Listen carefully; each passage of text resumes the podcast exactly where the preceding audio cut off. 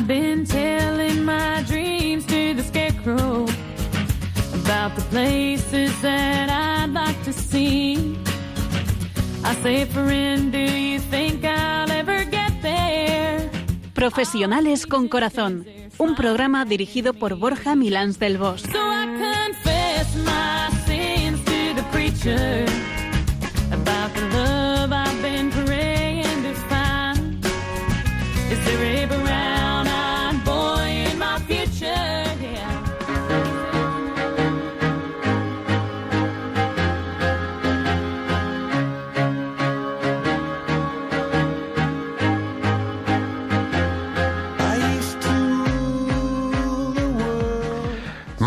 buenas tardes nos de Dios en este soleado día en el que volvemos a encontrarnos en torno a los micrófonos azules de Radio María, porque las alcachofas son azules. ¿Qué tal? ¿Qué tal han sido estas dos semanas? Espero que bien. Y lo más importante, espero que con el alma levantada hacia el Señor. Hoy vamos a hacer el programa entre Piluca Pérez y yo, ¿verdad, Piluquita? Nacho le echamos de menos, ¿a que sí? Pues sí, hoy no nos acompañará. Buenas tardes a todos los que hoy sí podéis acompañarnos. Aquí estamos con vosotros, encantados como siempre, dispuestos a dar la batalla de los valores en el ámbito profesional. Porque lo creamos o no creamos, ahí hay que vivirlos. No solo se puede, sino que hay que hacerlo. Pero es verdad que es una batalla que tiene en el plano físico unas implicaciones y en el plano espiritual, pues otras muy distintas. Así es, querida Piluca. Oye, te voy a contar cuál es el tema del programa de hoy. Eh, es, es- es interesante, ¿no? Hoy vamos a abordar un tema que es muy especial, que es la vocación profesional. Guau, qué tema más interesante. ¿Sí? Y bueno, pues además para abundar en ello vamos a tener una invitada excepcional. Ella es Marta Manén Orbaneja, que es directora general de Mary's Mills en España. Bienvenida, Marta. Bienvenido. Muchas gracias. Muchas gracias.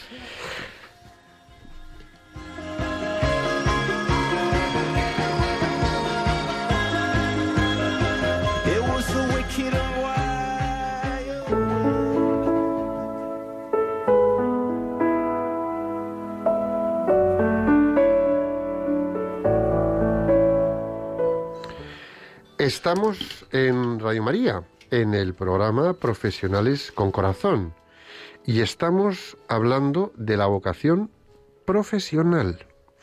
Si quieres escuchar programas pasados, entra en el podcast del programa y ahí tienes todos los programas anteriores.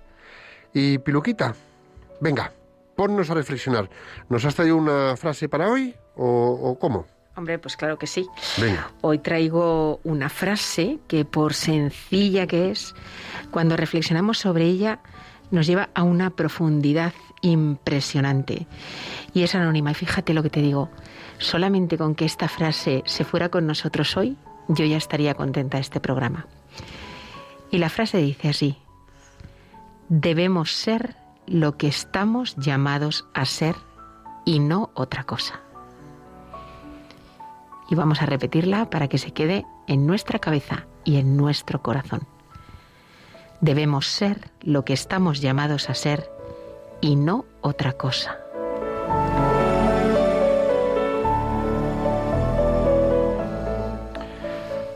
¿A qué estamos llamados a ser? ¿Y cómo ser eso? Todos estamos llamados a ser algo, pero no de forma gratuita, sino de forma específica para algo concreto, para algo que puede ser parte del plan de Dios, aunque pueda parecer descabellado o falto de sentido. Ser lo que estamos llamados a ser pasa por la combinación de dos grandes disposiciones interiores. La primera, ser capaces de escucharnos en el corazón y atendernos en esa llamada interior. La segunda, una vez escuchada e identificada, poner en juego nuestros dones y talentos para dar el máximo de nosotros en esa dirección. Es la combinación de deseo y acción, de inteligencia, razón y de corazón, emoción. Es dar de nosotros en una dirección o camino como respuesta a una llamada interior y acometer las acciones necesarias para que en la realidad del día a día esa acción se materialice en un bien mayor y en nuestro crecimiento. Por eso la vocación es algo más que una inclinación a realizar un camino profesional. Es una respuesta a una llamada interior que pide de nosotros con fuerza nuestra propia entrega en esa dirección. Trabajar con vocación, hacer de una vocación una manera de vivir, vivir gracias a una vocación y hacer que nuestras vidas cobren sentido en torno al desarrollo de una vocación es algo con más calado de lo que imaginamos a primera vista. Ser lo que estamos llamados a ser tiene renuncia y elección de forma simultánea a lo largo del tiempo. Renunciamos a cosas que podríamos hacer bien, con entrega, y hacemos bien aquello a lo que somos incapaces de renunciar, porque sabemos que hacerlo dando el máximo de nosotros es lo único que nos llena, aunque sea vaciándonos de nosotros mismos. En esa entrega, por dura que sea, hay una condición clave que es la que marca la diferencia, la vocación profesional por amor y para el amor. Amor a nosotros mismos, amor a lo que hacemos, amor al propósito de aquello que hacemos y amor para quien lo hacemos.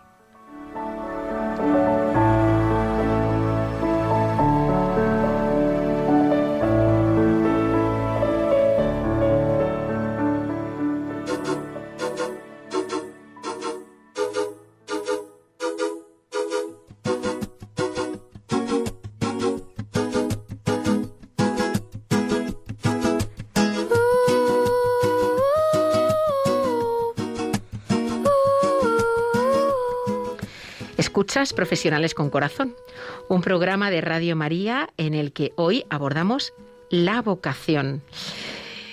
Es el tiempo en que, bueno, pues la etimología toma protagonismo a este momento que le encanta a Borja, ¿verdad?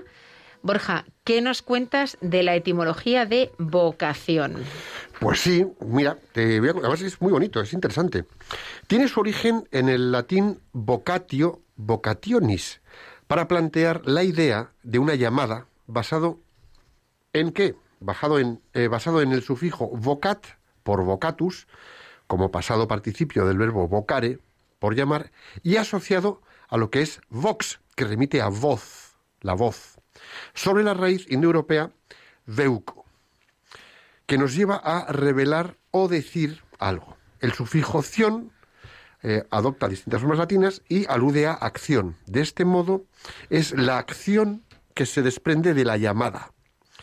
De este modo llegamos al significado actual que alude al sentimiento que se produce en el individuo, en la persona, que le lleva a recorrer un camino, en este caso profesional, religioso o personal. Eh, Me, ha gustado mucho eso que has dicho, acción que se desprende de la llamada, es decir, uno siente una llamada, una inclinación a algo y esa llamada tiene que seguir, tiene que ir seguida de una acción por su parte. Si recurrimos a la Real Academia de la Lengua, encontramos varias definiciones de vocación. Entre ellas, inspiración con que Dios le llama a algún estado, especialmente al de religión, inclinación a un estado, que puede ser el matrimonio, la soltería, el servicio, etcétera, ¿no? O puede ser una profesión, una carrera. Dice también que es convicción o llamamiento. Y también en el sentido opuesto, errar en la vocación sería dedicarse a algo para lo cual uno no tiene disposición o muestra tenerla para otra cosa en que no se ejercita. O sea, no hay un vínculo entre efectivamente lo que, lo- para lo que uno tiene disposición y está llamado y lo que hace. Mira, en ese sentido, la vocación es la tendencia que siente una persona hacia determinadas actividades. Es una inclinación natural y que generalmente se suele manifestar ya desde que somos niños, ¿no? Desde pequeños. En ese sentido, las personas pues pueden tener más de una vocación, varias, incluso muchas, ¿no? Pero bueno, esta posibilidad, ¿qué pasa? Pues que les permite responder a la más eh, adecuada según su situación y en donde se encuentren. Y de esa manera, pues estas varias vocaciones, según donde puedas desarrollar o en qué contexto estés, pues puedes desplegar una vocación u otra, bueno, de alguna manera, ¿no? El hombre no es un ente aislado, sino que es él la figura humana, la persona y sus circunstancias. Por lo tanto, el medio en que vive es necesariamente una condición importante que hay que tener en cuenta para esa vocación. Por lo tanto, la vocación tiene relación con las habilidades específicas, las capacidades y las posibilidades, ya sean económicas, sociales, así como con las oportunidades que le brinda a uno el contexto. Como consecuencia, para elegir adecuadamente una carrera u oficio, no solo hay que prestar atención a lo que a uno le gusta hacer, sino que también hay que tener muy en cuenta la posibilidad de participación en la sociedad que esta ocupación pueda proporcionar, teniendo en cuenta que ante todo, pues eh, hay que hacerse responsable, cuando menos, de la propia subsistencia. Elegir, por ejemplo, elegir carreras u oficios que no tengan salida laboral, pues puede llegar a producir eh, a la larga, a veces incluso la pérdida del sentimiento de pertenencia pues, a un grupo social. Es decir, has estudiado algo o te has preparado para algo, pero no le ves salida y sientes como que te descuelgas, ¿no? Y muchas veces eh, podemos incluso llegar a sentirnos marginados y frustrados por no poder aportar o participar de eso que tenemos o de lo que somos parte en la sociedad, ¿no? La gente eh, se siente realizada cuando hace, yo creo que todos nosotros nos sentimos realizados cuando hacemos lo que nos gusta y podemos encontrar un significado a la tarea que estamos realizando colaborando en el entorno y en el contexto en el que estamos inmersos, ¿no? Y todo en la naturaleza si lo miramos con esta perspectiva, digamos, de lo que es eh, la Tierra y las personas que formamos parte de esta gran familia que somos en la Tierra, la, la- la naturaleza tiene un propósito y todo tiene un equilibrio. Y el trabajo creativo de cada uno también tiene que estar en armonía con esos con los que estamos. Es decir, una cosa es que tú tengas una vocación y tu vocación va a contribuir, va a permitirte participar y va a poder estar en armonía en todo esto que se llama, vamos a llamarlo familia mundial, y va a aportar algo.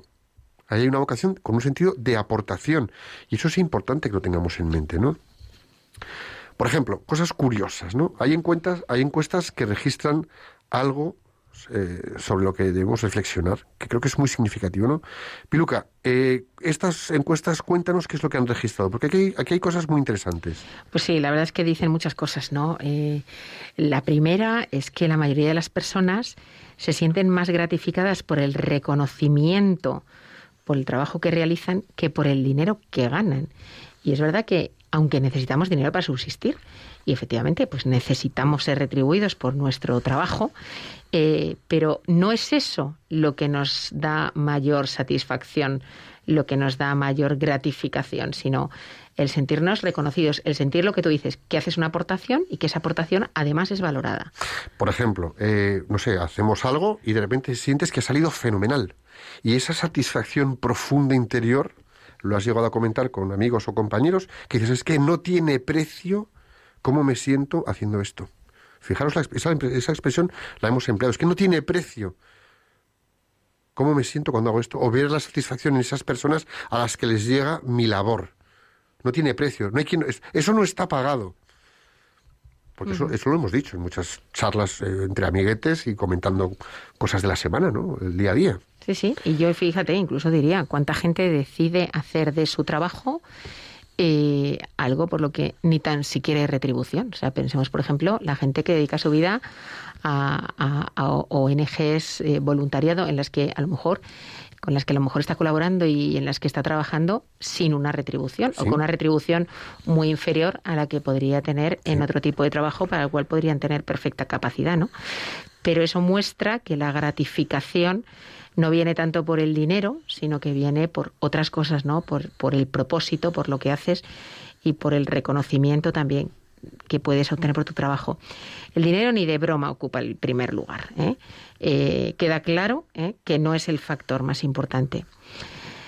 La identidad profesional se logra, nos dicen estas encuestas, cuando se llega a ser también creativo en el trabajo. Es decir, cuando el trabajo te permite eh, dejar tu sello. ¿eh? No simplemente ser un burócrata que de alguna manera está alienado por el rol, que solamente puede hacer sota, caballo y rey, eh, sino que, oye, te permite desarrollar una actividad pues eh, poniendo lo mejor de ti de forma óptima ¿eh? Eh, y, y aportando pues creatividad, aportando innovación, pudiendo buscar una mejor manera de hacer las cosas. Eso que muchas veces comentamos que no es que mm, está dejando huella con la labor que estás realizando.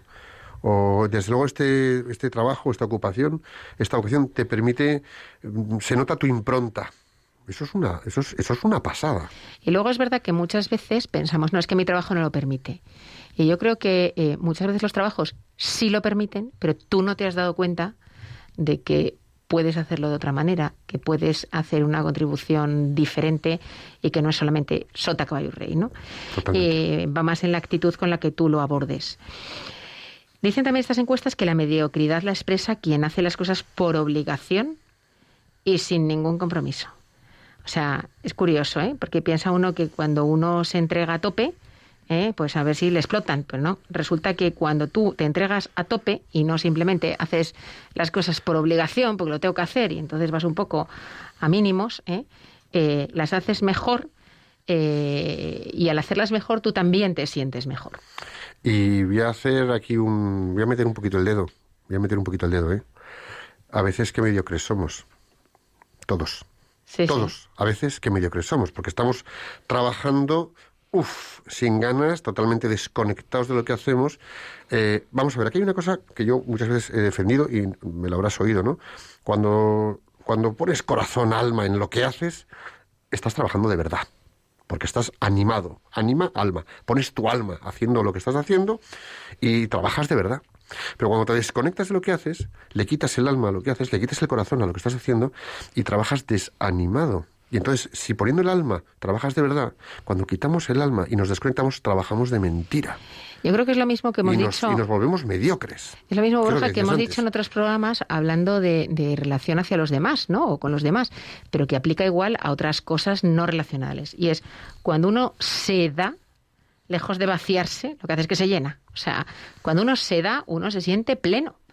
Entonces, eh, darte a tu trabajo, darte a tu vocación, eh, es una cosa que para el primero que es bueno, es para ti.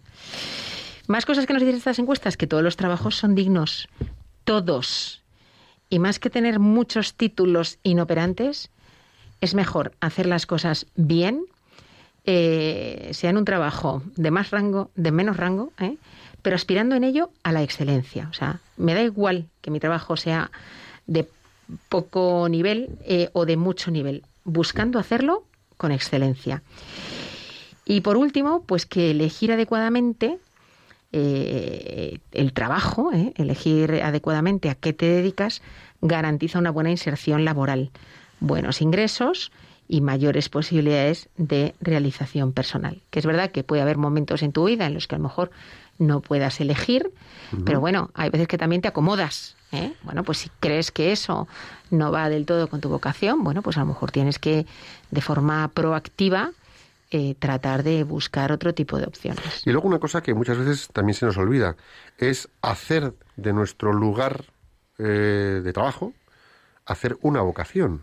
Es decir, a lo mejor tú no tienes clara tu vocación, no, si- no has, no has sentido esa llamada, estás esperando que por algún lado haya una voz interior que te diga por aquí, por aquí, y no aparece, pero de repente te surge un trabajo, ¡pum!, te metes en él, o una actividad, o un proyecto, te zambulles en ese proyecto y resulta que esas circunstancias haces de ellas una vocación.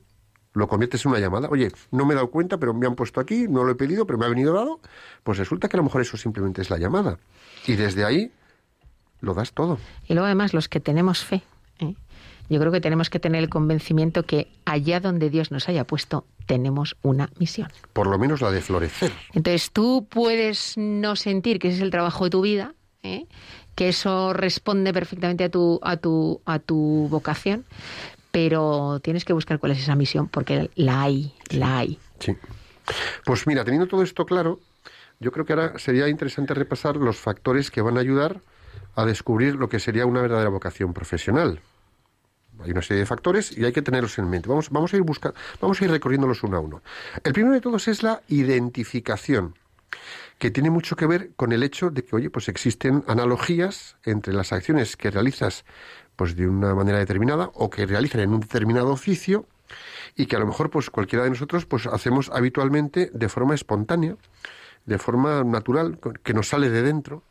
pues no sé, quien es a lo mejor muy relaciones públicas, pues tiene una capacidad de trato, tiene una forma de llegar a la gente, tiene una manera de hacer las cosas que, pues, pues que te engancha, y a lo mejor esa persona tiene ese don, tiene esa habilidad desde que es chiquitín, y cuando luego pues eh, crece y se da cuenta y encarrila, pues resulta que es un relaciones públicas fantástico y que está pues capacitado para una labor comercial especial o para algún tipo de, no sé, tratar a clientes de una manera peculiar, por ejemplo, ¿no?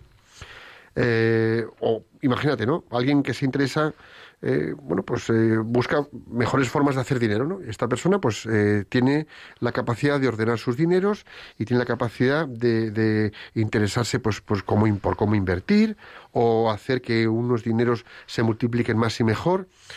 De alguna manera, de pequeñín, pues estaba como administrando, ¿no? Y cuando pasan los años, pues resulta que esta persona tiene una especial sensibilidad para darse cuenta de dónde poder invertir unos dineros y dónde poder ayudar a otros y lo que está haciendo es lo que de pequeño era pues administrar un poquito unos dineros, de mayor lo que está haciendo es gestionar unos presupuestos que ayudan a, no lo sé, hacer el bien a un proyecto o unas circunstancias de unas personas desfavorecidas, por ejemplo.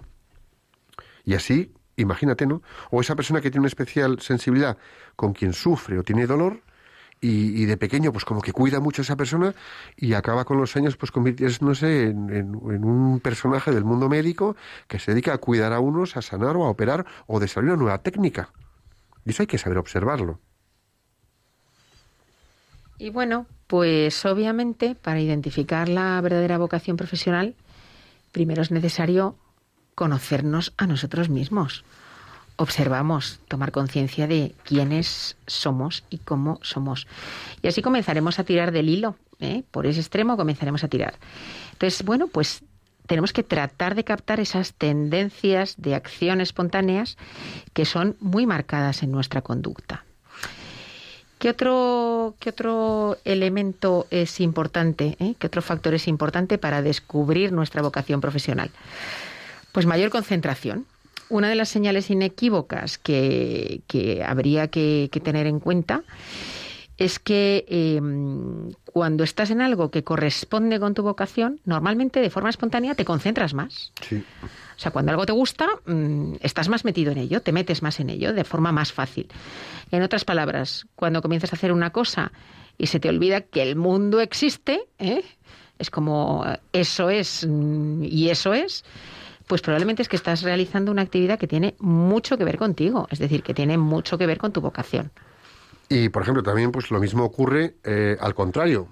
Si de repente empiezas a realizar una actividad y notas que te distraes, que estás deseando que eso acabe y que es, para ti una especie de camino de, de travesía del desierto, pues significa que ahí hay algo que no tiene mucho que ver contigo.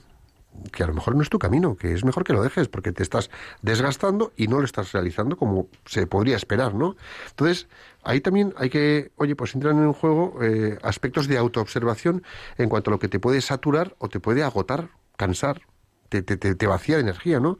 Y yo creo que todos tenemos a veces, ojo, tampoco vamos a confundirnos, todos tenemos a veces momentos del día o de una semana o un mes en el que nos cuesta todo un potosí, vale, pero si esto es una cosa permanente que te pesa y te lastra eh, y te chupa la energía, pues eh, es muy probable que no sea tu vocación, ni muchísimo menos, ¿no?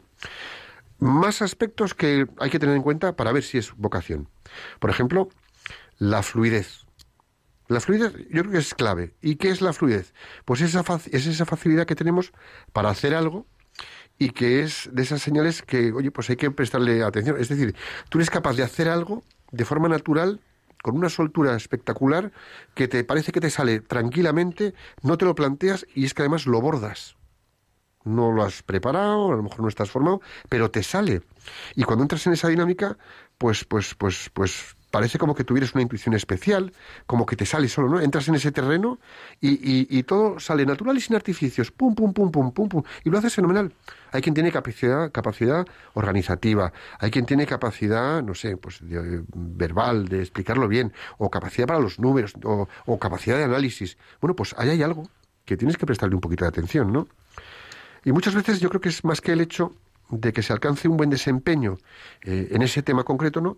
Lo relevante yo creo que es que se logra captar la esencia de un asunto o de un tema con una rapidez especial, con una perspectiva peculiar, sin tropiezos, y ahí hay como que, como que conectas con eso que está sucediendo. Ahí también hay un elemento de fluidez, por ejemplo. Luego podríamos hablar también, otro factor sería eh, la autonomía, ¿eh? el trabajo autónomo o la búsqueda de conocimiento de forma autónoma. Es otra pista inequívoca de vocación profesional y aparece cuando de alguna manera sientes espontáneamente la necesidad de saber más sobre algo, sin que nadie te lo pida. Eh, o sin que sea estrictamente necesario, pues se busca más información, se buscan, se formula uno nuevas preguntas a medida que va obteniendo nuevas respuestas y, y quiere profundizar uno y quiere llegar más allá. Pues esa curiosidad es una manifestación de interés real en un área específica. Y bueno, pues es importante estar atento también a este tipo de signo ¿eh? Eh, y ver cuáles son los asuntos que de forma natural te despiertan ganas de investigar, de leer, de obtener más información, de saber más. Es probable que ahí, pues seguramente haya una vocación para ti. Y luego, por ejemplo, también otro aspecto interesante es la sensación de cansancio. Vamos a ver, porque esto es muy peculiar, ¿no? Hay un aspecto que está muy relacionado con lo que es la concentración. Y, pues, si antes decíamos que hay actividades en las que te desgastan, sin embargo, hay otras actividades que te pones a hacerlas y el tiempo vuela. Es como que se rompe la dimensión del tiempo. Esto es lo que nos pasa a nosotros en la radio. Te- tal cual. Y te tiras horas haciendo eso que tienes entre manos. Parece que el tiempo es un chasquido de dedos. Tres horas, estás tranquilo, estás feliz, no hay nada que te lastre. eh, y lejos de desgastarte, es como que te pone las pilas, te llenas. Bueno, pues esta sensación de cansancio, uno, como mencionábamos antes, cuando te chupa la energía, o al revés, cuando te la da, es importante que la observemos, ¿no?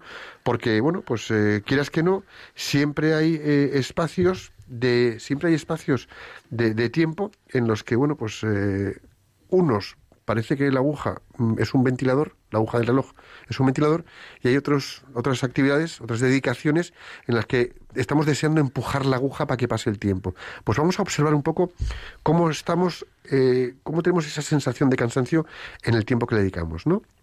Por ejemplo, también, eh, oye, pues eh, si de repente estás haciendo algo y aparece una, una intensa fatiga, de inmediato, pues hay algo que, que, para ti es una actividad desagradable que te aleja de la esencia, de ese, de ese ser quien estamos llamados a ser. Y en cambio te pones a hacer otra actividad y el cansancio desaparece. Bueno, pues eso también es importante que lo observemos, ¿no? Porque ahí también hay señales, ¿no? La verdad es que es importante, ¿eh? muy importante descubrir la verdadera vocación y en ello eh, está, eh, bueno, pues eh, buena parte de nuestra tranquilidad, de nuestra felicidad, viene precisamente de eso, de hacer aquello que de verdad nos llena o de encontrar llenarnos en aquello que hacemos. Cuando esto sucede, las probabilidades de tener éxito en el trabajo se incrementan mucho dedicamos una parte muy importante de nuestra vida a trabajar. Así que, sinceramente, el tema que tratamos hoy es muy relevante para todos nosotros. Y ya no digo más, imaginad cuando desde nuestra ocupación profesional trabajamos para Dios. Y yo diría, preguntémonos, eh, preguntémonos si incluso desde cualquiera que sea nuestra ocupación profesional actual, podemos trabajar para Dios. Cuando además de una ocupación, una ocupación que nos gusta, vemos en ella ese sentido y trabajamos para Dios, bueno, nos llena sobremanera. O sea, ya no solamente nos llena porque es algo que en lo que, bueno, pues que se nos da bien, que, que nos sale de forma natural, espontánea, que queremos saber más, nos genera esa curiosidad, ese interés por hacerlo bien, sino que encima lo hacemos para Dios.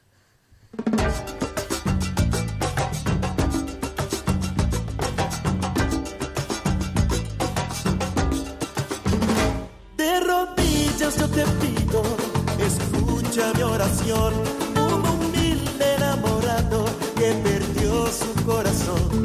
Desde que se fue el amor yo no he dejado de sufrir. Sin cariño no sé qué será de mí. No es tanto lo que pido, mi querido redentor. Mi plega... En Profesionales con Corazón hoy hablamos de la vocación profesional. Eh, nos puedes escuchar en cualquier rincón del mundo en www.radiomaria.es. Y hemos llegado pues a la entrevista. Tenemos aquí a nuestra profesional con corazón. Piluca, cuéntanos. Bienvenida, Marta. Muchas gracias, Borja. Muchas gracias, Piluca. Me siento, bueno, muy pequeñita, eh, o sea, quiero decir, como invitada a este, a este valor tan grande, ¿no? Pero por otro lado, pues encantada. si Marta, aquí cada cual su grano de arena. Muy ¿eh? bien, pues ahí está el mío, intentaré, sí. Bueno, pues os voy a contar un poquito de Marta. Marta nació en Barcelona, tiene 51 años, es licenciada en Administración de Empresas y en Economía, máster en Finanzas Corporativas y tiene un PDD, un Programa de Desarrollo Directivo en el IES.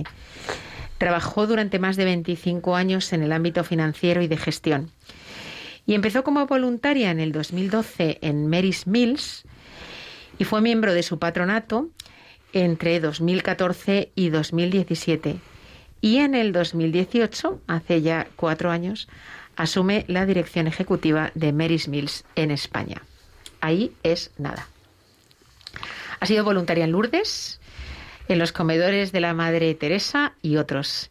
Y bueno, pues siempre con mucha inquietud en la búsqueda de la verdad y del sentido de la vida. Casi nada, ¿eh, Marta? Bueno, Caramba. Oye, aquí, como somos como somos, a la pata la llana, y Muy encima bien. con nuestra queridísima Virgen María al lado, hacemos una pregunta y tiramos para adelante, ¿de acuerdo? perfecto. Y la pregunta es, ¿qué es para ti la vocación? Pues la vocación es esta llamada que, que Dios tiene desde toda la eternidad para mí. En ese plan que tiene, pues eh, e intentar pues, pues responder a, a lo que Él quiere, ¿no? Y para eso, pues bueno, ir buscando pues dónde, dónde me quiere, ¿no? Y, y gracias a Dios, pues he podido pues eh, descubrir lo que es la oración también, ¿no? El discernimiento para ir viendo pues por dónde me lleva. Pero Porque ya. fíjate, esa Sí, sí. llamada que decías, ¿no? Vale, de acuerdo. Oye, pero 25 años trabajando en el mundo de la empresa es como un, bueno, pues oye, que me tengo que buscar la vida, que tengo que trabajar, que hay que... Sí, ha sido, ha sido como un, un largo viaje donde realmente yo no tenía clara la, la vocación, ¿no? De hecho, he ido pues estudiando todos estos eh, pues económicas y administración y máster en finanzas y tal, pero al final yo me sentía que no que no me gustaba. O sea, no me gustaba, me gustaba la parte de gestión, pero yo no, eh, naturalmente, no, no, no, no leía las, las noticias económicas, ¿no? Y sin embargo, todo el tema de voluntariado, de, de darme a los demás de servicio, me encantaba, ¿no? Pero no sabía reconocerlo ahí. O sea, yo seguía pues con mi empresa que me ha dado una empresa, yo trabajé en aire acondicionado durante eh, 20 años en diferentes departamentos y todos estos, toda esta experiencia ahora me sirve para el momento que estoy ahora, ¿no?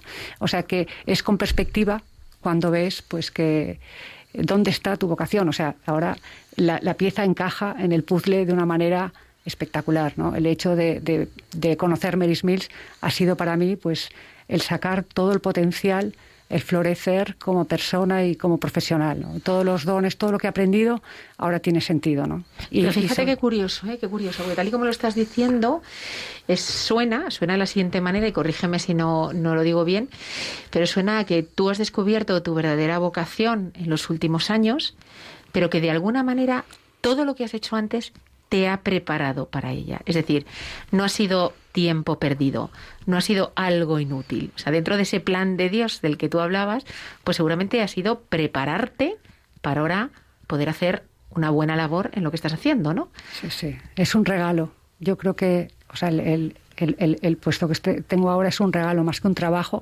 O sea, lo, siento como, como regalo, ¿no? Porque cada día para mí es, es, es diferente y es, es, es una aventura, ¿no? Una aventura en poner en, en marcha pues todo mi potencial y además con el objetivo trascendente que es Mary's Mills, ¿no? Que es dar de comer a niños, ¿no? Una comida nutritiva diaria en el colegio para que niños con hambruna crónica vayan al colegio y a través de esta educación básica puedan eh, tener un futuro mejor.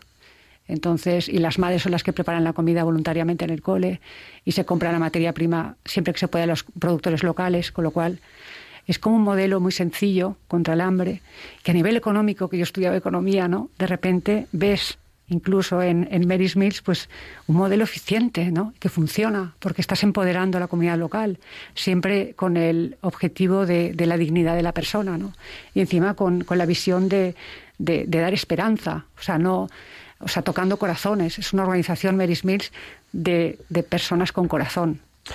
Fíjate, hay una cosa curiosa que comentábamos antes en lo que es la parte, digamos, más técnica del programa, es cuántas veces eh, comentaba, empiezas un trabajo que lo estás haciendo, que no sabes muy bien cómo ni por qué estás en ese trabajo, pero lo vas haciendo lo mejor que puedes. Es como que es una vocación no identificada, que es un poco el entrenamiento profesional de administración y gestión que tú has tenido. Estás ahí haciéndolo y venga que sigues con él y de repente como que hay un cambio de vías, como que hay un, cambio de carril en la carretera y te encuentras haciendo algo que identificas claramente como tu vocación y todo ese previo te ha valido para prepararte para la labor que tienes ahora. Sí.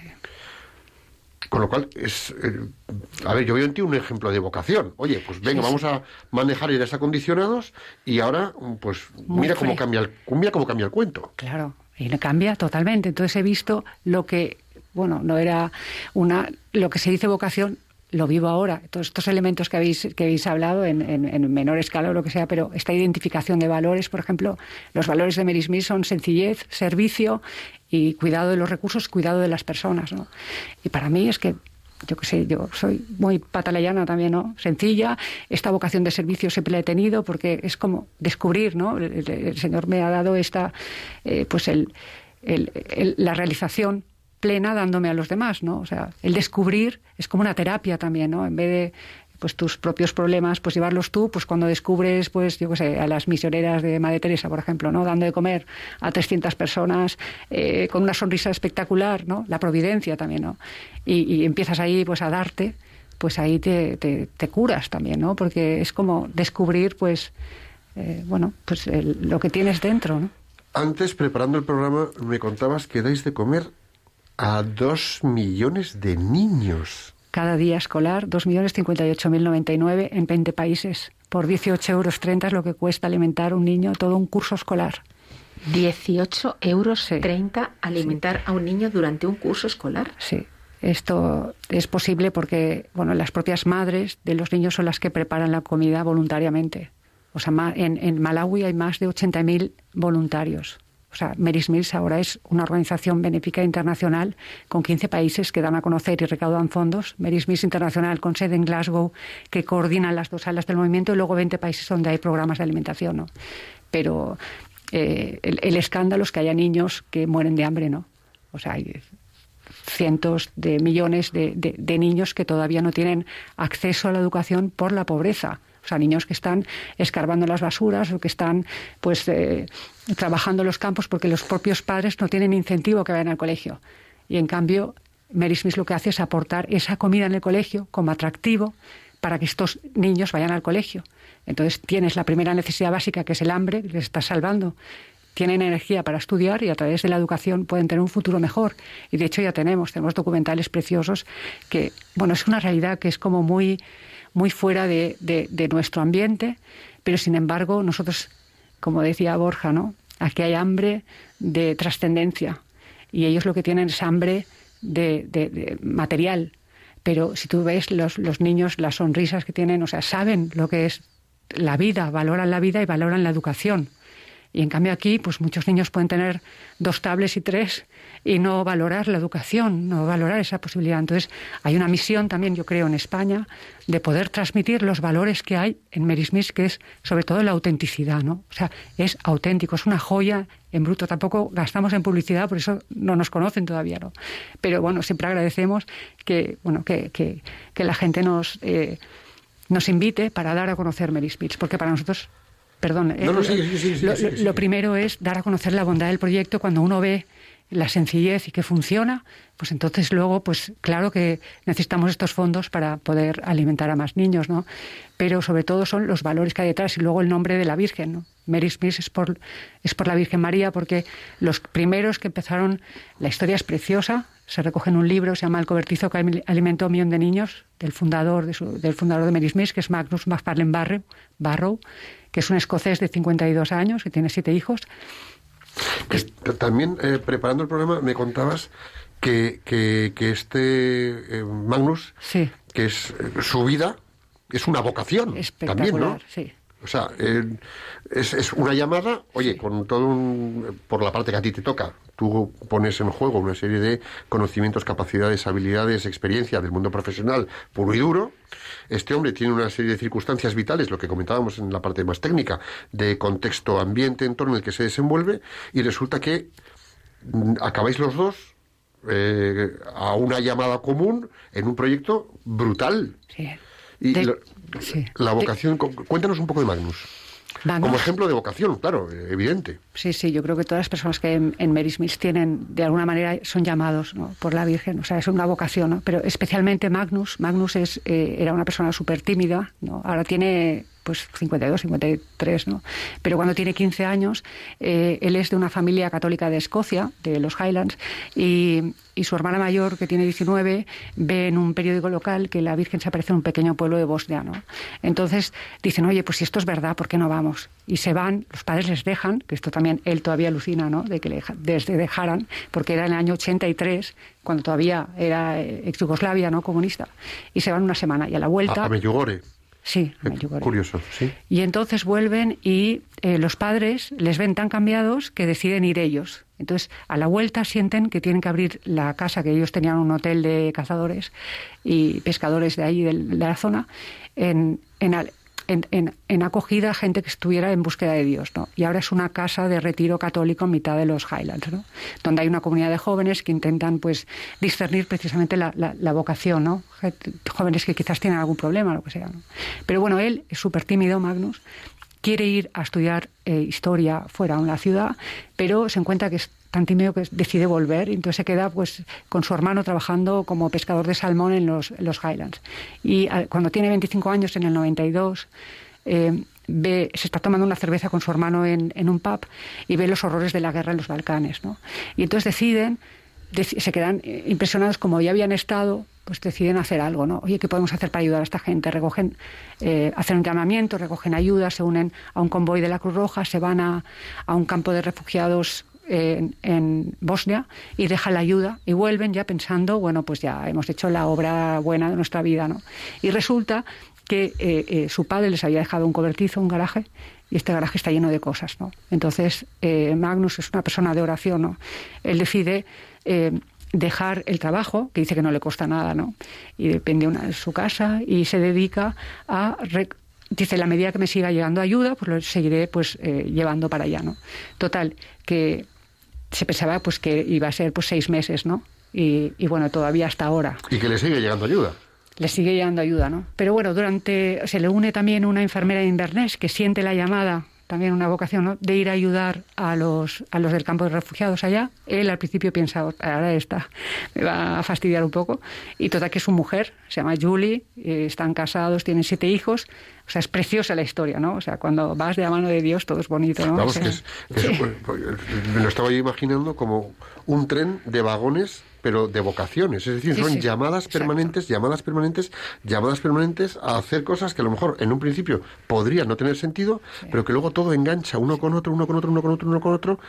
Y te das cuenta que aquí hay algo mucho más potente que hacer esto que creo que es una buena forma de ganarme la vida. Exacto. Yo creo que cuando a mí me ayudó, por ejemplo, un- una monja que me dijo, encomienda tu vida a Dios, ¿no? Yo no sabía lo que era co- encomendar, pero a la que lo hice es como que de repente eh, tú das tu vida y todo se pone, bueno, las personas adecuadas en el momento adecuado, pues te van conformando esta vida que al final es como una obra de arte, pues en manos de Dios, o sea, es una obra de arte.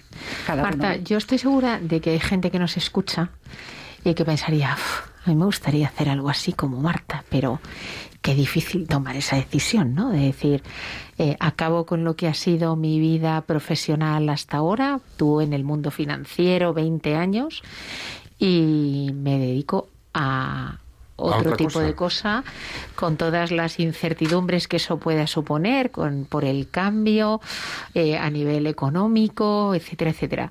Me gustaría que me cuentes o que nos cuentes cómo tomas esa decisión, cómo de fácil o difícil fue, pues para que pueda servir a quien, a quien esté pensando un poco, "Uf, yo me gustaría, pero no sé si me atrevo, ¿no? A hacer una cosa así.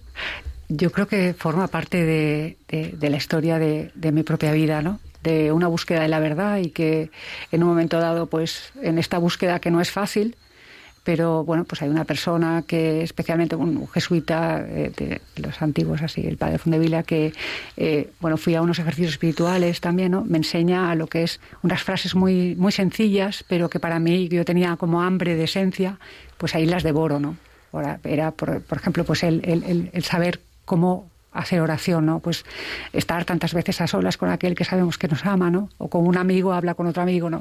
Y que lo la importancia de la oración personal diaria y de bueno de, de la Eucaristía, el descubrir pues la presencia real de Cristo en la Eucaristía, ¿no? De, de- de ver pues realmente el sacramento de la reconciliación, del perdón también, decir, wow, aquí, o sea, realmente es verdad que Dios existe y que Dios me quiere. O sea, para mí yo he tenido como un proceso de conversión, ¿no? De decir, pues estoy en, yo qué sé, cuando, cuando no tienes a Dios presente estás como perdida en mitad de, de, una vida con millones y millones de, de gente que te sientes como olvidada de todos, ¿no? Cuando te das cuenta de que todo un Dios, o sea, está ahí por ti y te sientes mirada 24 horas sobre 24, todo te cambia, ¿no? O sea, entonces esta, esta oración personal diaria es lo que te permite, porque al principio yo no creía, ¿no? Decía, pero ¿cómo puede ser que la Eucaristía, que es un trozo de pan, pueda estar entonces, en este diálogo, pues se lo preguntas también al Señor y entonces como que luego la vida vas viendo que, que realmente que está ahí, porque no sabes cómo, pero eh, como decía este padre Fondevila, eh, Dios habla a través de tu historia, a través de los acontecimientos y te ilumina por dentro. Entonces, para ir viendo por dónde ir, ¿no? Entonces, yo creo que eh, todo, todo- toda la, transición esta de, de, de mi vida en, en aire acondicionado, que era muy frío, y ahora el otro, pues ha sido gracias a, a esta confianza en la providencia, ¿no? Que me ha enseñado, me ha enseñado por cosas que me han pasado, pues que, que realmente Dios está ahí, ¿no?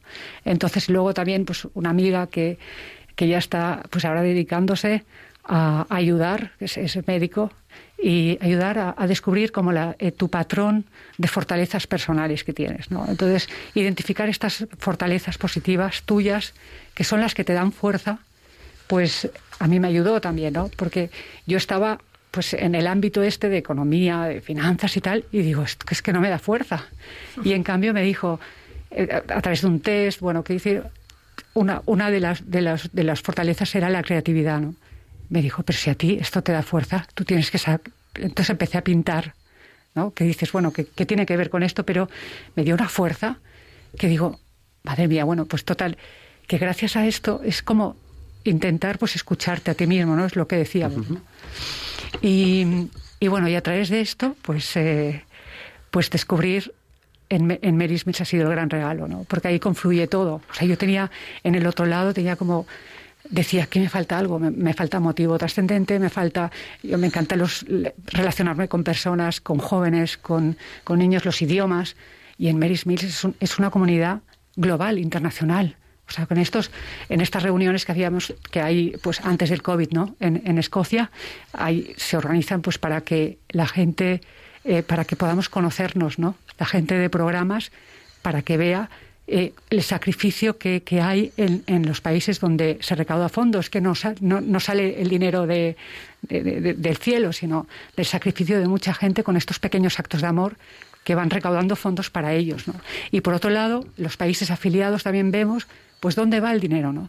¿Qué es donde, o sea, realmente la necesidad y, y las, los retos de, de- la gente cuando van a transportando los, la comida, pues que, que a veces pues atraviesan o sea, Mary Smith va donde otras organizaciones no van, ¿no? Y se queda, por ejemplo, con ébola, pues el director de Mary Mills de, de Liberia él recibió el premio de la reina de Inglaterra por, por haberse quedado, por se jugó el tipo ahí, ¿no? Porque donde otras organizaciones se fueron, pues ellos se quedaron, ¿no? Y de hecho, Magnus está considerado como de las 100 personas más influyentes del mundo por la revista Times en 2015 y perdón. No, no, no, y el. Papa también, pues le.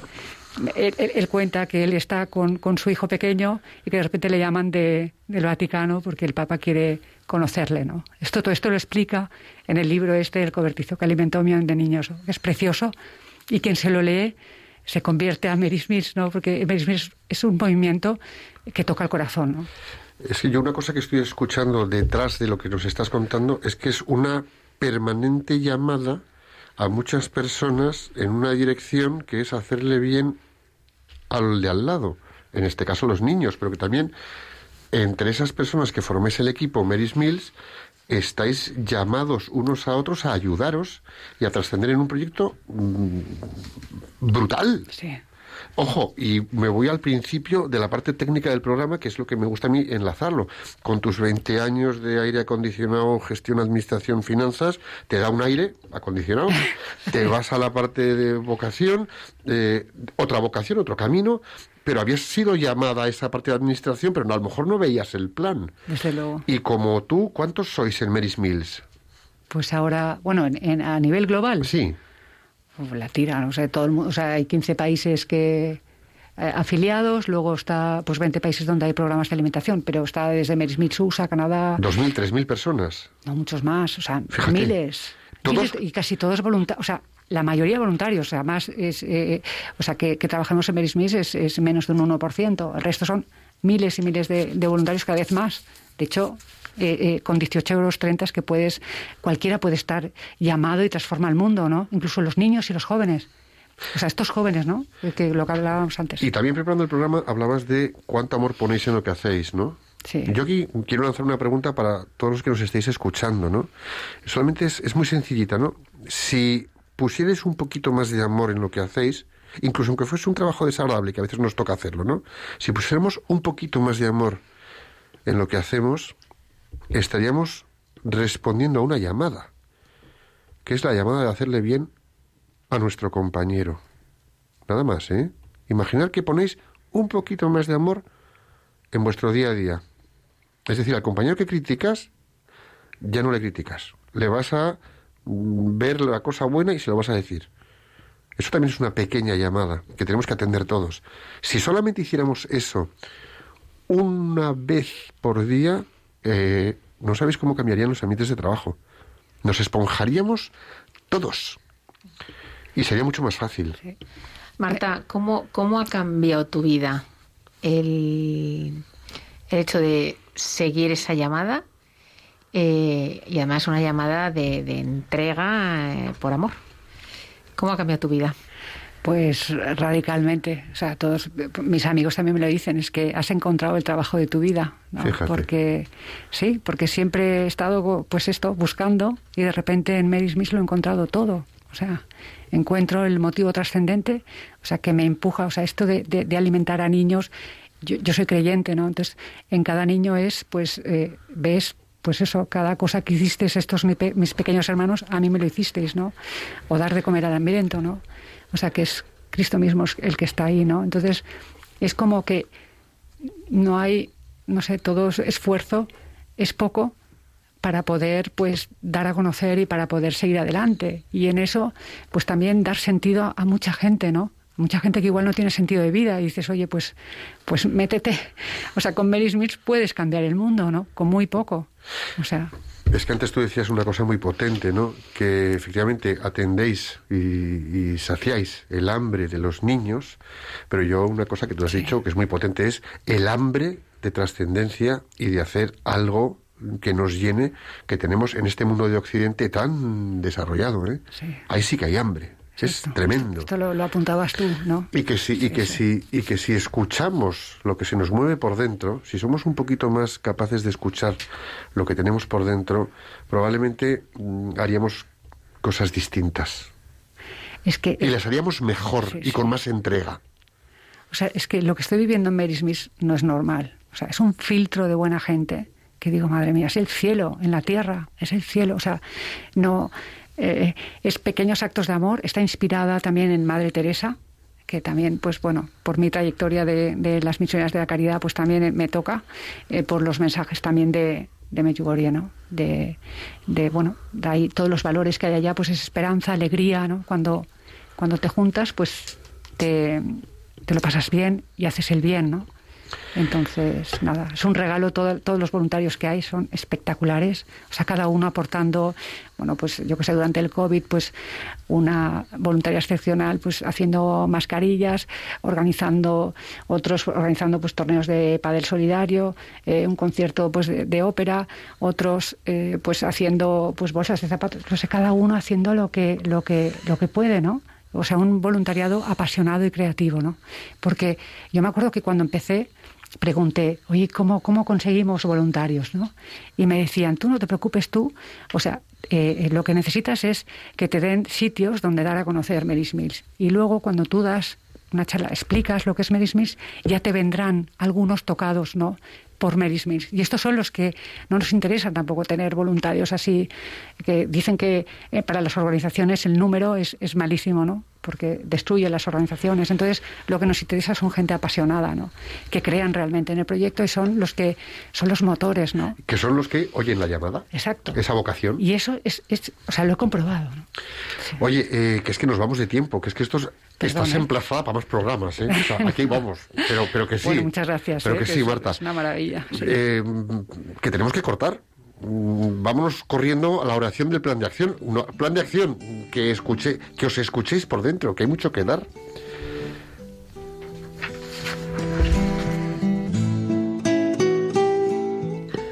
Señor, te pedimos que todas las personas que nos están escuchando reciban tu inspiración para saber identificar su vocación y que así sean valiosos para ti desde sus vidas y entregándola en su día a día contribuyan a su propio crecimiento y al bien de los demás. Jesús, Jesús, en, ti confiamos.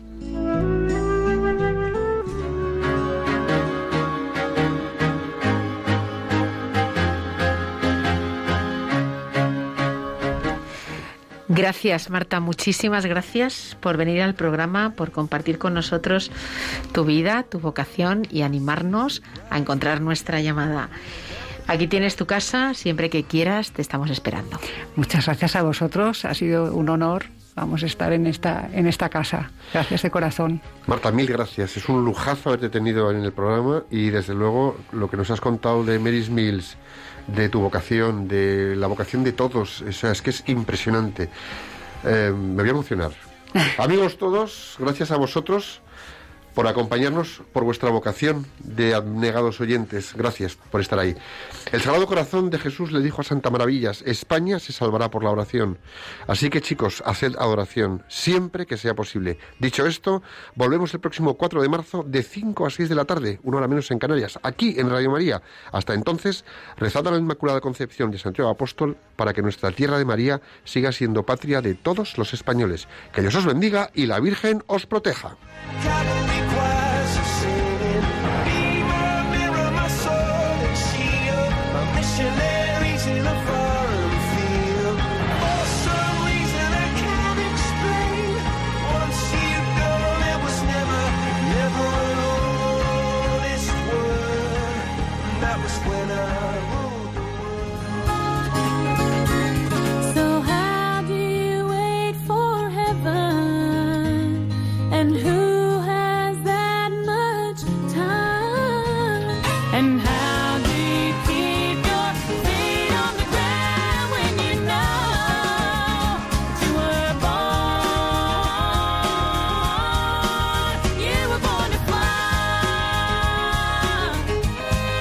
Profesionales con Corazón, un programa dirigido por Borja Milans del Bosch.